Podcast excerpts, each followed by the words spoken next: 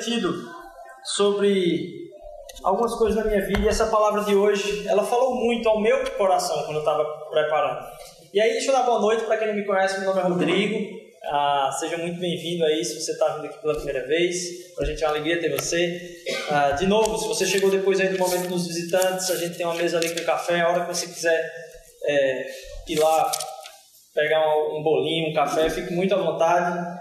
É, só quem não pode fazer isso sou eu nesse momento, mas eu acho que vocês. Eu vou pedir, Joel, depois se puder só dar um. Senão eu vou gastar uns 20 minutos aqui tentando abrir esse negócio, eu não vou, não vou conseguir, sou muito atrapalhado. Ah, mas pessoal, eu recentemente Deus colocou, me deu a graça de falar em vários casamentos. Eu tenho pensado sobre casamento, falado sobre em casamentos, acho que em várias semanas assim, seguidas assim. Vou ter um intervalo aí agora no feriado do carnaval, mas aí na semana seguinte já tem outro casamento de novo para falar. E aí eu tenho ouvido falar muito do amor de Deus, que Deus é amor, ah, e pensando sobre, sobre esse tempo, eu gosto de falar muito a respeito da natureza do amor, não como um sentimento, mas uma decisão. Eu não vou entrar nesse tema aqui hoje, porque a gente conversaria bastante sobre esse tema aqui, mas o amor como uma decisão é, e não como um sentimento. E aí eu escutando um, um pastor a falar no casamento sobre como Deus é amor, eu disse, não, mas se o amor ele é uma decisão e não um sentimento, ah, como é que isso se aplica a Deus? Porque diz que Deus é amor, na palavra de Deus diz que Deus é amor. E aí eu comecei a meditar que para Deus as suas próprias decisões fazem parte do seu caráter. Então Deus ele não precisou, estava um dia de tarde em casa, assim, numa, numa cadeira de balanço, disse, rapaz, o que é que eu faço aqui? Será que eu crio um mundo? Eu não sei. Não, a natureza decisória de Deus, como Deus faz as suas decisões, não é pensando sobre o que será que é isso, será que é aquilo, não. É um fluir do seu próprio caráter e da sua própria identidade. Então, dizer que Deus é amor não é dizer que ele decidiu amar, não é dizer que a natureza dele, o caráter dele, dele flui o amor. Tudo que ele faz é a partir de quem ele é, que ele é amor. E aí, pensando nisso, nesse caráter de decisão, a, a gente tem muita dúvida a respeito das nossas decisões, o que, é que a gente faz na nossa vida, como lidar com as, com as decisões que a gente tem já desde a partir do, do início do ano agora. Ah, gente aí que penou para decidir qual curso ia entrar, talvez aí no, através do SISU. É, e aí fica olhando lá um ranking, vê, vê como, é que, como é que entra, né? Mas são decisões que a gente tem que fazer o tempo inteiro. Como é que a gente faz então as decisões? E uma das características para talvez ter decisões que sejam, ah, vamos dizer assim, prósperas, e aí eu não estou falando aqui de grana, decisões que realmente são embasadas, têm fundamento, têm sabedoria envolvida, é ouvir a Deus. E o fato de ouvir a Deus, ou o assunto de ouvir a Deus, gera muita dúvida no nosso coração. Porque tem algumas pessoas que podem dizer, eu, disse, eu acho que eu nunca ouvi a Deus. Na caminhada com Deus é parte da nossa caminhada com Ele, ouvir a Ele e ter a certeza de que Ele está nos falando. Isso faz parte do nosso caminhar com Deus. E eu acho interessante essa música que a gente estava cantando, porque diz que na salvação a gente encontra um caminho. A salvação e pensar sobre a salvação não é simplesmente a porta. O Evangelho não é a porta, é a porta e o caminho. Pensar sobre o Evangelho, pensar sobre o sacrifício de Jesus Cristo, como nossos pecados estão perdoados, como a nossa vida é depositada toda nele, não é só a porta, é o caminho da nossa caminhada. E essa caminhada com ele, a gente precisa ouvir a sua voz. Como então ouvir a voz de Deus? Quais são sinais, marcas, alguma coisa, alguma baliza, alguma coisa que a gente consiga ver por onde a gente pode caminhar para ouvir a voz de Deus ou como ouvir a voz de Deus. E eu estava meditando sobre isso, meditando sobre as minhas decisões. Eu vou ter um tempo, quem puder, por favor, orar aí durante a semana. Eu e minha esposa, a gente tem algumas decisões muito sérias a tomar. E aí, é, eu vou pedir que vocês orem por nós. A gente está realmente querendo entregar esse tempo a Deus de decisão e meditando sobre isso, como fazer decisão, como ouvir a voz de Deus, como é que a gente faz. Ah, eu estudando tava, ah, me deparei com algumas dessas características. E eu queria compartilhar aqui com vocês algo que eu li, ouvi, ah, de alguns pontos de como a gente pode ouvir a Deus. Como ouvir então a voz de Deus? É uma coisa de doido, é um negócio de louco, é papo de religioso? Não. Como saber de onde veio aquilo que são os nossos pensamentos? Aquilo que você está pensando veio de onde? Qual a natureza disso? Qual a origem disso? Ah, veio realmente simplesmente da vontade, do desejo? É, aquilo que você está pensando de desespero aí veio da feijoada que você comeu ontem, que não desceu muito bem. De onde é que vem as coisas que a gente está pensando?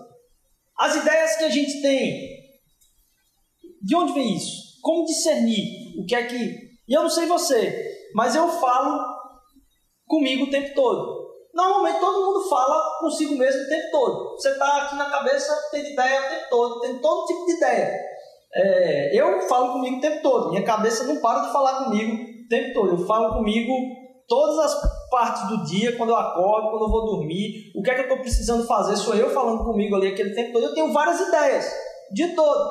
Eu posso dizer, talvez, se eu, você é o melhor amigo com quem você gasta mais tempo, talvez a gente seja o melhor amigo de nós mesmos. Né? Eu sou o meu melhor amigo, porque eu ouço muito eu mesmo aqui. Eu estou falando comigo o tempo inteiro.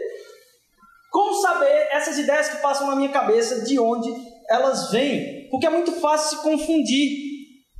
Isso é Deus falando comigo ou isso é o que eu quero fazer? É minha ideia? É a ideia do capeta? é a ideia de Deus? Ah, e algumas são as, assim, as, as, balizas disso aí. Por exemplo, é, no trânsito eu tenho umas ideias que são do capeta, tenho certeza. Não, não vem de mim. Minha esposa, minha esposa sabe.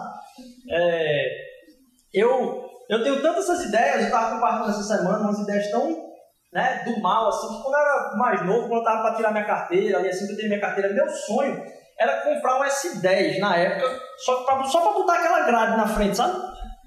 E aí sair arrastando quem estivesse me irritando no meio da rua. Esse era o meu sonho. Então essa ideia, será que foi Deus revelando a Rodrigo que ele disse, poxa, isso aí é um sonho para você ter na vida? Não tem ideias que a gente tem que a gente não deve pôr em prática de jeito nenhum, porque não provém de Deus. Mas vamos lá. Uh, eu queria começar compartilhando com vocês um texto que está lá em 1 João, capítulo 4, versículo 1. Você pode soltar aí? 1 João, capítulo 4, versículo 1.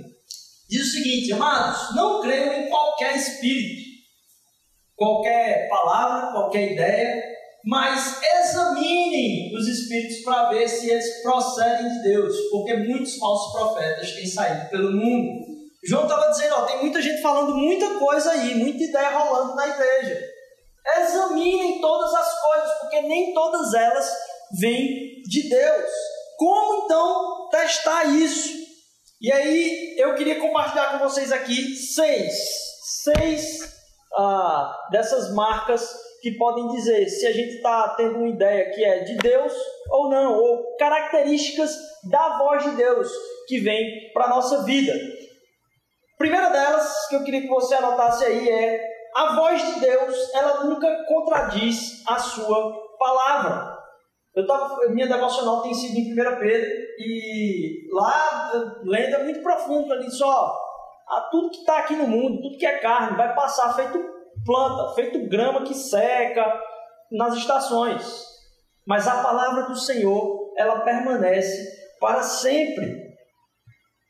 Deus nunca vai contradizer a sua própria palavra. Isso que está escrito aqui, a gente acredita que é a base para a nossa vida. Não é que aqui, ou Deus não fala nada além daqui. Mas o que ele fala além daqui, através da vida de outras pessoas, é reafirmado através daquilo que já foi falado aqui. Então isso serve como um guia, tanto para a gente se inspirar pela palavra de Deus, como também para avaliar o que é está acontecendo à nossa volta que a gente pode dizer, opa, por aqui não parece ser o caminho que Deus já falou. Ele não vai contradizer. Ele não vai dizer em momento nenhum, por exemplo, para você ignorar a sua própria palavra. E ele não vai dizer para você desobedecer a sua palavra. A vontade de Deus e a voz de Deus sempre se alinha com a sua própria palavra. Ah, Lá em Lucas capítulo 21, versículo 33, esse eu não sei se eu coloquei aí. Vê aí, Lucas 21, 33, está aí, tá? O céu e a terra passarão, mas as minhas palavras jamais passarão. Isso aqui não vai mudar. Na verdade, Tudo que a gente tem hoje, que é verdade, não é novo. Porque a verdade não é nova, a verdade ela é eterna. Espera aí, Rodrigo, muita coisa mudou. Muita coisa já foi descoberta pela ciência. Talvez durante um tempo as civilizações pensavam que a Terra era plana. E hoje a gente descobriu que a Terra não é plana em algum tempo do, da história aí. Não, a Terra nunca foi plana. Porque a verdade é que ela, ela não desachatou e virou é, é, redonda aí. Perdoe os cientistas, tá? Estou falando redonda aqui. É, de uma hora para outra. Não, a verdade é eterna. Não vai mudar. Tudo aquilo que a gente descobre, a gente descobre aquilo que já o é. Aquilo que já existe. Então existem coisas que hoje a gente ouve falar de forma diferente. Se a gente não for checar com o que Deus já falou através da sua palavra, corre o risco da gente achar que está descobrindo coisas novas. Quando a palavra de Deus ela não vai passar, ela é eterna. as teorias psicológicas vão passar, as teorias políticas vão passar, aquilo que dizem que você deve fazer com a sua vida vai passar, mas a palavra de Deus não vai passar. Por mais que digam que o evangelho tem diminuído, a, a, a, assim, o cristianismo tem diminuído a sua, sua quantidade de, de, de adeptos, nunca se teve tanto adepto do cristianismo quanto hoje. Independentemente tamanho da população. A gente está. Não, não tem. Por mais que você diga que ah, o, o mundo está se tornando cada vez mais secular. Secular em algumas partes dele. O contraponto que está acontecendo nas partes do mundo que não eram seculares e que estão se convertendo é absurdo. E todo historiador e cientista da religião já tem notado isso. Só que aquilo que a gente recebe da mídia é, é algo para vender. Isso não corresponde ao que é verdade. A palavra de Deus é verdade eterna. Nunca vai dizer para você ignorar nem desobedecer. A verdade, ela é descoberta, mas ela sempre existe. Então, se em algum momento você recebeu de Deus assim, você disse, rapaz, acho que agora em 2018 eu não vou pagar meus impostos. Deus está me falando isso. Deus me falou que eu não devo pagar meus impostos em 2018. Onde é que você vai checar isso aí? Como é que você pode pensar tem, tem respaldo? Não. Jesus diz: ó, aquilo que é de César, você entrega para César.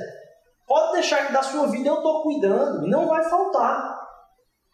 Não corresponde aquilo que é a palavra.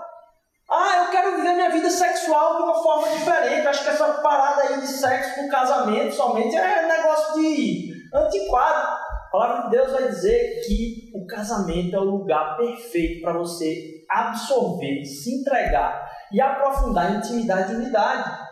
O que você pensa, para mim, é, bem, você pode falar o que você quiser.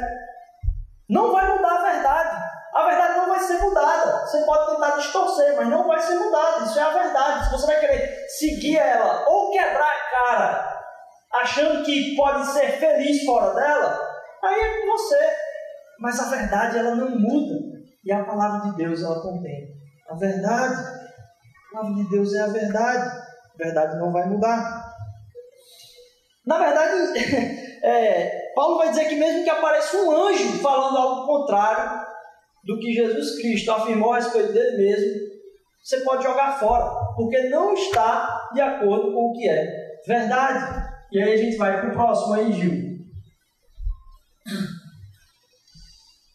2 Coríntios, capítulo 10, versículo 5, diz: Nós destruímos os argumentos e toda pretensão que se levanta contra o conhecimento de Deus. E levamos cativo todo pensamento para torná-lo obediente a Cristo. Então, aquilo que não condiz com a verdade, a gente tenta levar cativo a Cristo, dizer: Cristo, toma conta desse pensamento aqui, em nome de Jesus, porque eu quero te servir mais. E o segundo ponto, como a gente pode ouvir a voz de Deus, e aí parte desse aí, é o próprio caráter do Cristo. Pode passar, João o caráter de Jesus. Aquilo que eu estou pensando, imaginando, sonhando, ou pensando que é a voz de Deus condiz com o caráter de Jesus, porque o mundo e a nossa vida não são fáceis. A gente não está aqui para brincadeira, não tem ninguém aqui para brincadeira. E se está aqui para brincadeira, está buscando ou está encontrando conforto demais nessa vida, tem alguma coisa errada. E é engraçado como a gente fica pedindo a, a Deus na nossa vida por conforto achando que Deus vai trabalhar na nossa vida através do conforto. Deus quer trabalhar na nossa vida o nosso caráter e moldar o nosso caráter ao de Jesus. Então, entender que a nossa vida aqui é muito mais sobre o nosso caráter e a transformação do nosso caráter do que a transformação do nosso conforto, vai fazer com que a gente entenda a voz de Deus e ouça Ele muito mais através de como as nossas ações, nossas propensões estão alinhadas com o caráter de Jesus. Deus está mais interessado no seu caráter do que no seu conforto, porque o caráter dele é o padrão. Aquela ideia, sabe, em seu lugar, o que Jesus faria é, é parte de como Deus fala conosco. Como Deus fala conosco tem muito a ver com o caráter de Jesus, representado lá em Gálatas capítulo 5, no fruto do Espírito. Vai dizer, poxa, isso aí está sendo mais manso, está sendo mais paciente, está me fazendo uma pessoa mais longânima, está me trazendo mais domínio próprio, ou está me levando para um lugar de descontrole. Aquilo que eu estou fazendo é a celebração do descontrole ou é a celebração da paz naquilo que eu já tenho? E aí eu faço um apelo para você que está pensando e, achando que é cool você participar de tudo quanto é festa que vai acontecer nesse próximo final de semana por, por se achar libertado do, daquilo que é a religião que aprisiona. Se você está indo para lá como Jesus Cristo em missão para tirar pessoas aprisionadas do inferno, cativo dos seus desejos, para a luz de Jesus Cristo na vida delas, em nome de Jesus eu te abençoo. Vá lá. Mas se você está indo lá para acelerar e se aproveitar de um conforto na libertinagem daquilo que está destruindo outras vidas, em nome de Jesus, não faça isso com você. Não faça isso com você. Se você está indo lá para em, em missão mesmo, ok, beleza, ótimo.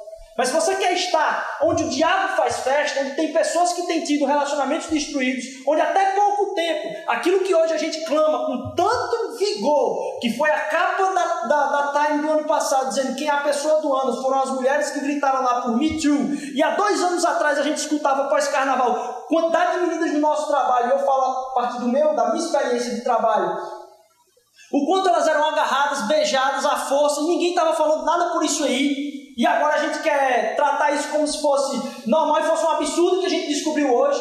Não, isso sempre foi um absurdo. Mas em nome do nosso desejo a gente submete a tanta coisa. Deus quer libertar a gente do nosso desejo e quer moldar o nosso caráter no caráter de Jesus. Lá em Tiago 3, capítulo, capítulo 3, versículo 14 a 17, eu queria que a gente lesse aqui junto, dá uma baliza muito boa disso. Que ele diz assim, ó, contudo, se vocês abrigam no coração de vocês inveja amarga e ambição egoísta, não se gloriem nisso, nem neguem a verdade. Esse tipo de sabedoria não vem do céu, mas é terreno. Não é espiritual e é demoníaco. Pois onde há inveja e ambição egoísta, aí há confusão em toda espécie de males. Já já a gente vai para o último aí, volta aí daí, Júlio. É, já já a gente vai para o próximo versículo desse mesmo trecho aí, do 14 ao 17, falta a gente ler o último. Ah, o que ele diz é: se você está fazendo alguma coisa que Deus falou com você por um motivo de ambição egoísta ou por inveja, isso não vem de Deus. Então, se a vingança vem do coração e você quer fazer alguma coisa por motivo de vingança para saciar aquela vontade de justiça, está dizendo: ó, isso aí não tem como ter vindo de Deus. Essa voz que está falando, essa ideia, você diz, rapaz, de onde é que vem essa ideia? Pode ter certeza, não vem de Deus.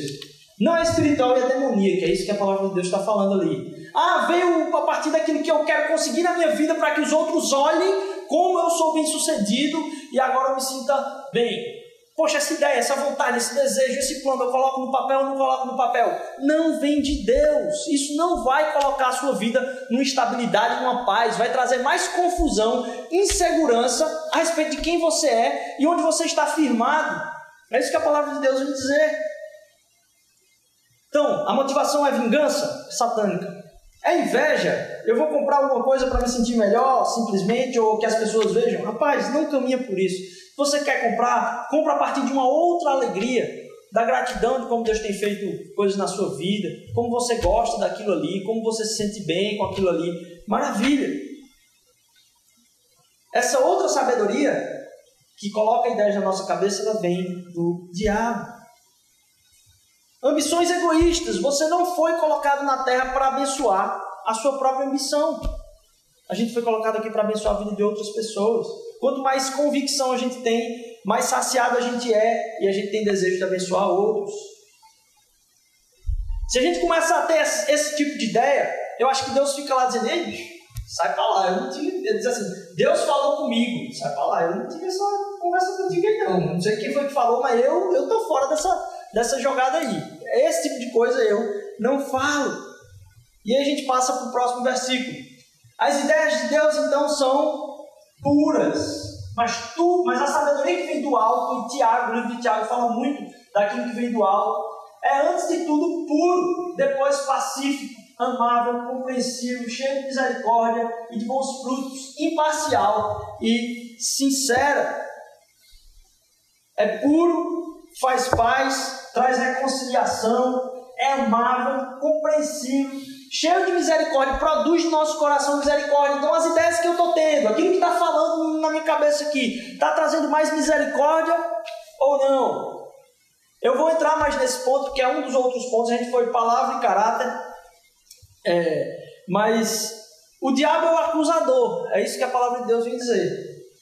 E a gente vai tratar então a respeito de qual a diferença então dessa acusação com o falar do Espírito Santo, porque o Espírito Santo é quem convence do pecado, da justiça e do juízo. Esse é um outro ponto que a gente vai tratar aqui. Mas ele diz: ó, vocês sejam pessoas que são pacificadores. Se, as, se, se o que é pacificador é que é abençoado, toda fofoca então ela é satânica. Aquilo que a gente vem falar para trazer acusação na vida do outro é como se o diabo dissesse assim: o diabo é o acusador. E a gente vem trabalhar na nossa vida a acusação sobre a vida dos outros. É como se o diabo dissesse, pô, tá mais um empregado, tá fazendo meu serviço por mim ali, tô de boa aqui, deixa ele trabalhar para mim de graça ali. Enquanto a gente está acusando, a gente está agindo, a gente está ouvindo outro tipo de voz que não está sendo construído a partir do que Deus fala, mas está trabalhando para o próprio Satanás. Quando você acusa, você está fazendo então o trabalho dele. Aqui vai dizer também, volta lá, pode deixar. Isso aqui pode deixar ele um bom tempo. A gente falou de misericórdia. Traz bons frutos, é imparcial e sincera, é compreensível. Em outras versões vai dizer, ela se coloca a favor do outro, ela é submissa. Ser submisso nesse caso é entender que você pode perguntar para as outras pessoas a respeito daquilo que você diz ter ouvido de Deus. Traz humildade. Então, se você é casado, você é homem, e aí você tem uma ideia na sua cabeça aqui que não está saindo, um pensamento que não sai, e você não está compartilhando com a sua esposa, pode ter certeza, isso aí não é de Deus. Porque você não tem coragem de submeter isso a quem está mais próximo de você. E de ouvir, ó, oh, o que, é que você acha? Ah, mas minha esposa é muito incompreensível. Você tem que trabalhar a compreensão dela. Senão você vai viver num casamento incompreensível o resto da sua vida. Mas a gente tem que caminhar junto e, e submeter a quem está perto aquilo que Deus tem falado no nosso coração. Se você é mulher e aí tem um pensamento de fazer alguma coisa e que você também não compartilha com seu esposo, vamos dizer aí, sei lá, ah, acho que vou comprar isso aqui. Do nada, assim, você tirou ele. Eu peguei esse pensamento aleatório, tá certo? Não, nada que convenha, as mulheres aqui não tem esse problema. Mas você diga assim, ah, vou fazer. Se você pode submeter isso, não é que você vai perguntar tudo que você vai fazer na sua vida, mas se traz dúvida do que é que vai ocasionar na relação em submeter aquilo que Deus falou, Deus falou para eu comprar isso aqui. Certo, se é verdade, submeta outras pessoas, se coloque em humildade. A gente tem que aprender a ser ensinável. Eu estava ouvindo um podcast essa semana sobre o futuro da educação e é, a gente aprender a aprender novamente. Alguns vão dizer hoje que o maior desafio vai ser a gente ter a coragem de desaprender e reaprender com tantas inovações tecnológicas que a gente tem tido na nossa era. Mas ser ensinável, ser discipulável e não ter aquela posição, é isso aqui acabou. Não, a gente aprender a ser humilde nesse processo, ser misericordioso quando as pessoas ah, ouvem de Deus e são muito críticas e julgadoras, e às vezes você ouve muitas pessoas dizer Deus falou isso, é muito crítico e julgador. E eu acho que essas pessoas participam de uma igreja chamada internet, elas congregam na mesma igreja chamada internet. E o templo delas é, se chama Facebook, né? ali onde tem os críticos e os julgadores, os posts gigantescos de tudo a respeito Cara, Deus não me chamou para ser crítico das coisas, não. Eu tenho compartilhado, talvez isso entrasse num pensamento de uma série sobre política, né? Mas o brasileiro, os pecados nossos, é que a gente reclama muito, a gente é muito crítico, a gente tem teoria de que o outro está errado a respeito de tudo. Mas a gente nunca faz reclamação formal. O brasileiro reclama muito informalmente, sobre tudo. Em toda fila você vai encontrar uma reclamação. Mas você não tem nos postos de ouvidoria a quantidade de, de, reclamação que deveriam ser tratadas ali. Não tem nada a ver com a pregação. Eu não sei porque eu falei isso aqui, mas vamos voltar. É... A gente, qualquer pessoa pode criticar. Talvez você possa ensinar até um macaco a criticar, jogar uma banana em alguém se ela está errada. Mas ter a maturidade de enxergar aquilo que é bom nas pessoas, de enxergar aquilo que você pode exaltar para tentar corrigir aquilo que está errado, isso é que dá amor, maturidade, é, compaixão. E não simplesmente criticar as pessoas. Deus não nos chamou para isso. Terceiro ponto. O que é que diz minha comunidade? Minha comunidade confirma aquilo que eu estou vivendo. Lá em Efésios 3, 10, vai dizer o seguinte: Efésios 3, Efésios 3,10. A intenção dessa graça era que agora, mediante a igreja, a multiforme sabedoria de Deus se tornasse conhecida dos poderes e autoridades nas regiões celestiais. Mediante a igreja, Deus e sua vontade se tornassem conhecidos. Talvez você esteja assim, poxa, mas eu sou novo na igreja, não conheço ninguém. O que eu estou querendo colocar aqui para você é que é bom que você esteja num lugar onde você possa se abrir com pessoas de confiança. Ah, eu disse, mas eu não acho que igreja, igreja seja um lugar para isso. Eu disse, rapaz, se não é igreja, eu não sei onde é. E se você não, disse, ah, não acha que seja assim, talvez você esteja na igreja errada. Eu não estou dizendo porque eu não estou gostando de você estar tá aqui, não. Eu estou dizendo é que é bom que você esteja num lugar que você consiga fazer isso. E a gente quer ser esse povo, onde a gente se abre para ouvir o que o outro tem para falar sem julgamento, dando, entregando julgamento a Deus, oferecendo a mão de ajuda e correção. A minha comunidade, o que é que ela acha? O meu pequeno grupo, eu já compartilhei com eles. Será que meu pequeno grupo, o que é que ele diz disso? Ou eu caminho sozinho? Voltando à parte da crítica, a gente tem muita facilidade de criticar. A gente tem muita. Para achar um erro no outro é assim, ó. Se eu perguntasse, talvez a pessoa com quem você tem um maior problema hoje relacional, pense aí. Quantas coisas ruins ela tem? Vamos listar cinco, lista cinco na sua cabeça aí. Acho que você já listou seis nesse tempo. Mas se eu pedir para você listar coisas boas dela, vai ser um desafio para você. Você vai ter que pegar um papel, uma caneta, começar. Hum, será? Dá para anotar isso aqui? A gente tem muita dificuldade de fazer isso mas em se encontrar num ambiente de comunidade que você pode ouvir de, outra, de outras pessoas é muito importante. Meu desejo é que você encontre isso aqui. Meu desejo é que isso não acontece assim. Não estou dizendo que isso é uma coisa do dia para a noite. Mas que você possa encontrar pessoas no meio do povo de Deus, onde você compartilhe da sua vida a ponto de ser instrução fiel à sua própria palavra no seu caminhar. Amigos que são pessoas que caminham com Deus. E você poder ouvir a eles, ouvir deles, porque Deus usa essas pessoas. E aí Deus usa pessoas que não são do seu perfil.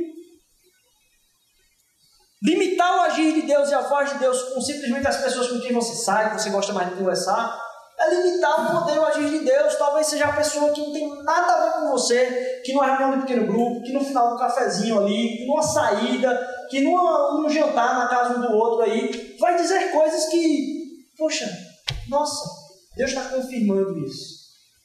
Deus está confirmando isso. Em comunidade, nossa comunidade é feita para que Deus fale através dela, a vontade dele vai ser manifesta dessa forma. Quarto lugar. Qual é o próximo aí? Estou certo mesmo? Quarto lugar. Responsabilidade. Todo mundo fala com Deus todo mundo fala com Deus. E eu estava escutando a história de um pastor que ele, no domingo, assim, um irmãozinho chegou e Deus falou comigo para falar para você isso aqui. Aí ele disse assim: Você recebe? Ele disse: Não. Mas por que, que conversa é essa? Estou dizendo que Deus falou comigo. Eu disse: Mentira. Ele disse: Como é que você sabe que é mentira? Eu disse: Porque eu falei com ele hoje de manhã. E ele falou: Outra coisa para mim. Então, assim, a gente tem que encontrar o que é, mas assim, não pode ser duas coisas completamente diferentes. Aquilo que Deus fala para mim e para você, quando eu digo, converse com pessoas que são próximas a Deus, que você reconhece o caráter de Deus, o caráter de Jesus na vida delas, pergunte a elas em submissão, sem medo de julgamento.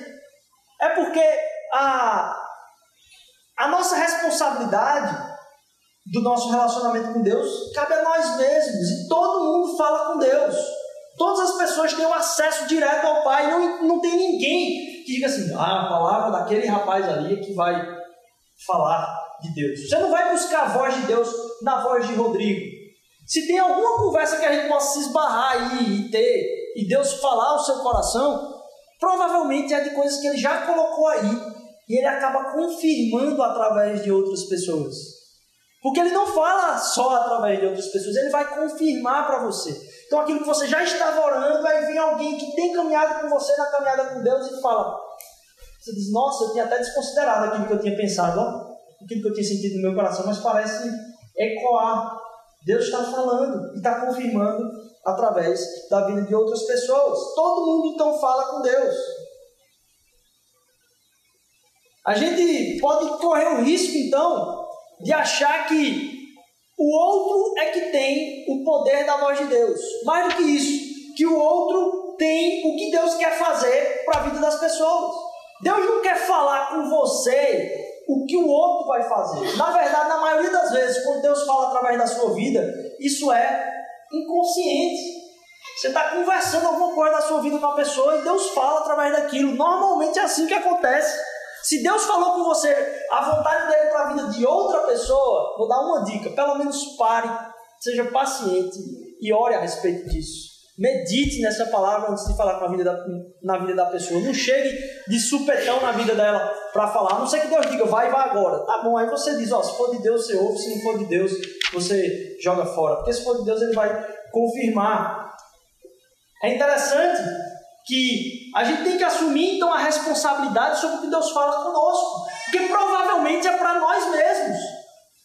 Sabe, quando a gente está ouvindo um sermão, eu tenho isso direto, não sei vocês, estou ouvindo um sermão top, assim, o cara está falando tudo aquilo, eu disse, bicho, era bom que fulaninho tivesse aqui sentado, quem precisava dessa palavra era fulaninho. Deus fala conosco coisas que Ele quer mudar na nossa vida, Ele não fala conosco que outra pessoa tem que mudar na vida dela. Ele vai falar com ela diretamente, porque todo mundo tem acesso a Deus. É interessante lá em João capítulo 21, versículo 22, vai dizer o seguinte: Quando Pedro viu, perguntou, Senhor, e quanto a ele? Que trecho é esse? Ah, Jesus está falando com Pedro, ele faz aquela pergunta, né? Pedro, tu me amas? Ele diz, eu te amo, então apacenta minhas ovelhas. Pedro, tu me amas? Eu te amo, apacenta minhas ovelhas. Pedro, tu me amas? Eu te amo, apacenta minhas ovelhas. Aí Jesus começa a falar a respeito da morte que Pedro vai ter. Deus fala com Pedro. Agora o que é que Deus fala com Pedro? A respeito da morte que ele vai ter. Você vai sofrer, o martírio que você vai sofrer é assim. A gente não tem muito claro na Bíblia, mas na Bíblia, no versículo, nos versículos anteriores, está dizendo assim: ele estava falando com ele, era sobre a morte que ele ia ter. Isso aí é só a respeito da morte dele. E aí, a, a resposta a resposta de Pedro ao ouvir a voz de Deus, que era Jesus que estava falando com ele, ao ouvir a voz de Deus, aí Pedro faz o seguinte: Olha, tem João ali. Tem João, como é, como é, o que Pedro fala? Pedro fala para ele. E aí Jesus fala: Olha, se eu quisesse que ele vivesse para sempre, se eu, o que eu quiser fazer com ele, eu vou fazer com ele. Isso é que eu estou dizendo para você. E às vezes eu acho engraçado porque isso é um sentimento que tem em mim também. Quando a gente vê algumas coisas acontecendo, até mesmo na igreja, no trabalho, a gente diz, poxa, o que devia ser feito era isso. Deus colocou um sonho, eu acho que essa igreja devia fazer ter esse ministério. Esse ministério de impactar a cidade. Rapaz, se você for perder o seu tempo orando para que Deus coloque o sonho que está no seu coração, para que ele se transforme no sonho do meu coração, eu consiga tirar minha mão da cadeira para fazer esse negócio, não vai dar certo. Se Deus está falando com você, é porque Ele está dando a responsabilidade daquilo que Ele falou com você para você. Não espere. Não ache que a outra pessoa tem que tomar consciência daquilo que você ouviu de Deus. Age em nome de Deus. E veja as bênçãos, se aquilo, se aquilo passa por esses critérios, se aquilo é abençoador, pacificador, vai trazer misericórdia, boas obras, você vai ver as pessoas serem impactadas e se juntarem a você nesse projeto de Deus. Mas não espere que o que Deus fala com você seja responsabilidade de outra pessoa. Aquilo que Deus fala conosco é responsabilidade nossa.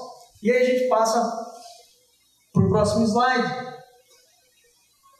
Aquilo que a gente conversou a respeito do acusador. Há uma diferença no ouvir de Deus sobre convicção e condenação. E é isso, pessoalmente, para você aí. Ah, a condenação, quer dizer, o diabo é o acusador. E o Espírito Santo, ele vem convencer do pecado, da justiça e do juízo. O diabo, então, traz a sentença. Ele diz, ó, oh, não importa o que você fizer, você já está decretado aí. E o Espírito Santo vem mostrar para a gente o que é que está dando errado na nossa vida, que a gente precisa se arrepender para continuar a caminhada com Jesus. Porque aquilo que era a punição e a condenação não existe mais em Cristo Jesus. Pode mudar, Gil.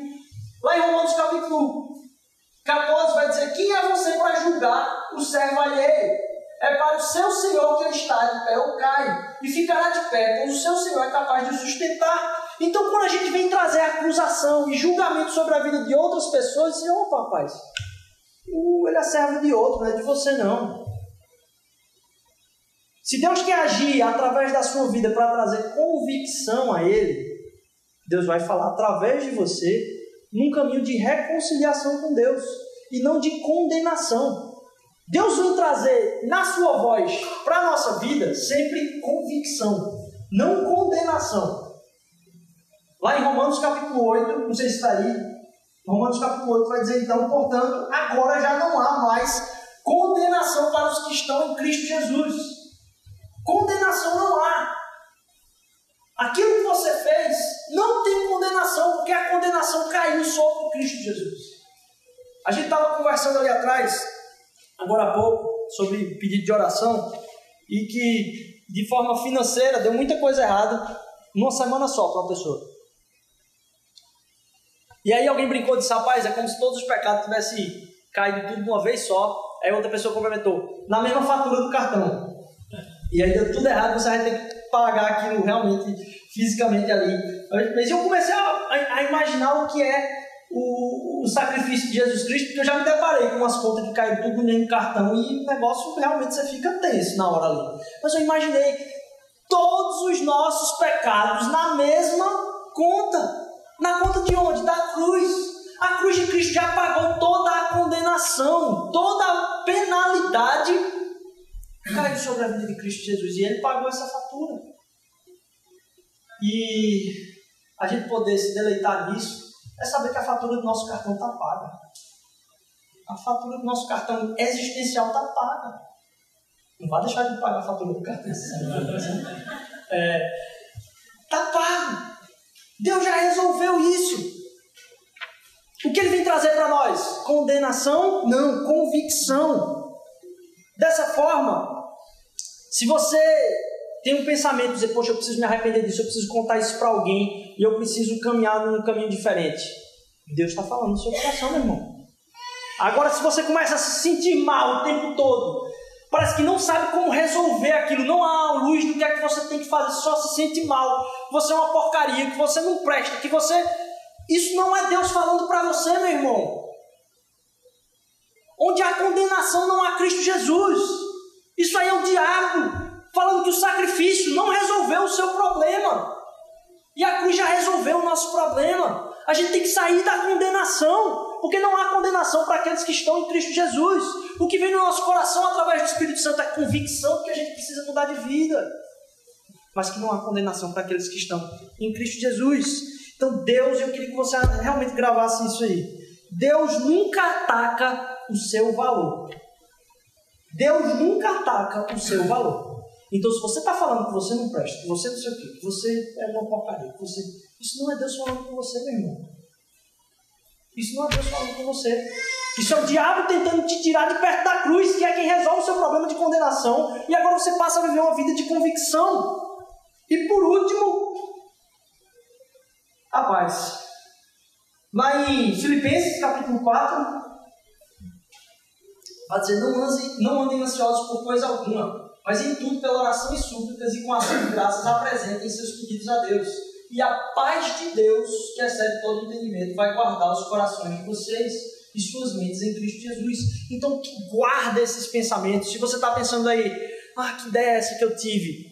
Poxa, a paz de Deus está vindo junto desse pensamento. Isso aí traz paz.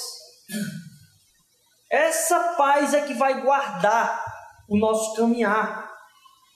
Então é a ansiedade que provém desse pensamento. Esse, esse pensamento gera ansiedade, ânsia.